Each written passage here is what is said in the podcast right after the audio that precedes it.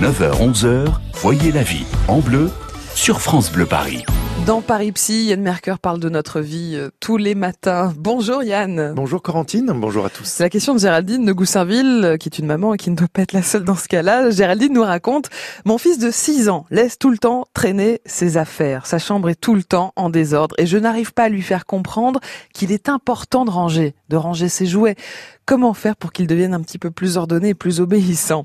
Yann, pourquoi est-ce que les enfants n'aiment pas ranger, qu'ils ont tendance à, à tout laisser traîner euh, partout dans la maison? Eh bien, parce que paradoxalement, Corentine, mhm. le désordre rassure plus que l'ordre impeccable. Mhm. Quand la chambre est remplie de jouets et qu'ils sont visibles au lieu d'être rangés dans un coffre, eh bien, c'est plus amusant pour l'enfant. C'est l'expression à l'extérieur de son imaginaire intérieur qui est foisonnant. Ce désordre exprime aussi, bien sûr, son sentiment de liberté et de créativité. Mhm. Voilà pourquoi vous avez dû remarquer que les enfants adorent sortir les choses, les installer plutôt que de les ranger.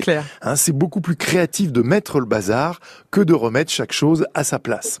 Et puis ranger, ça paraît toujours plus contraignant et plus compliqué pour un enfant. Par quoi commencer? Où est-ce que je range ce jouet? Où est la place de ce livre? Bref, toutes ces questions demandent des efforts et le rangement n'est donc pas source de plaisir et l'enfant se décourage assez vite. Hmm.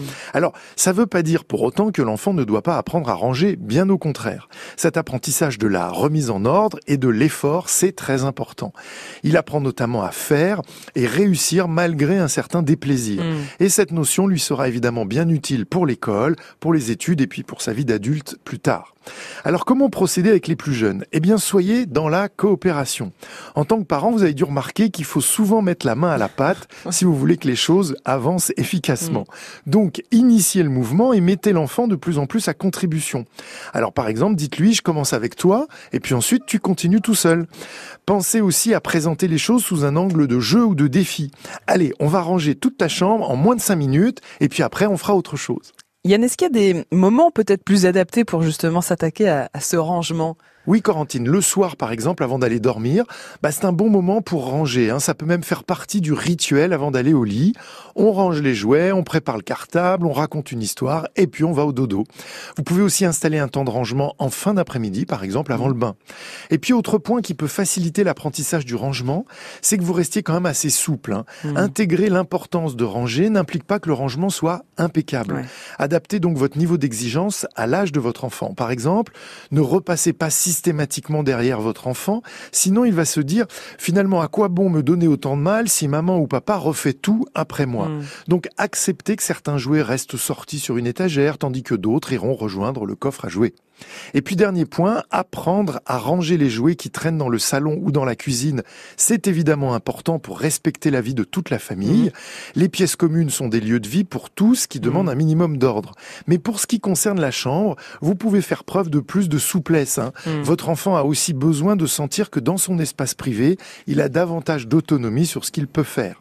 Donc rappelez-vous, chez les enfants comme chez les adultes, trop d'obligations et de règles à respecter, eh, eh bien ça finit par créer des tensions inutile et beaucoup trop de résistance. Bonne journée. À demain. Merci Yann et merci pour votre diplomatie. On va continuer à parler des bébés et des enfants dans un instant avec une super idée de sortie si vous avez dans votre famille, dans votre entourage des tout petits bouts de chou. Et puis demain avec Yann Merker, on, on parlera de vous. Vous les grands qui pensez à vous lancer à votre compte, réussir votre passage de salarié à indépendant. Est-ce que c'est un bon choix? On va en parler avec notre psy Yann Merker demain matin 9h40 sur France Bleu Paris.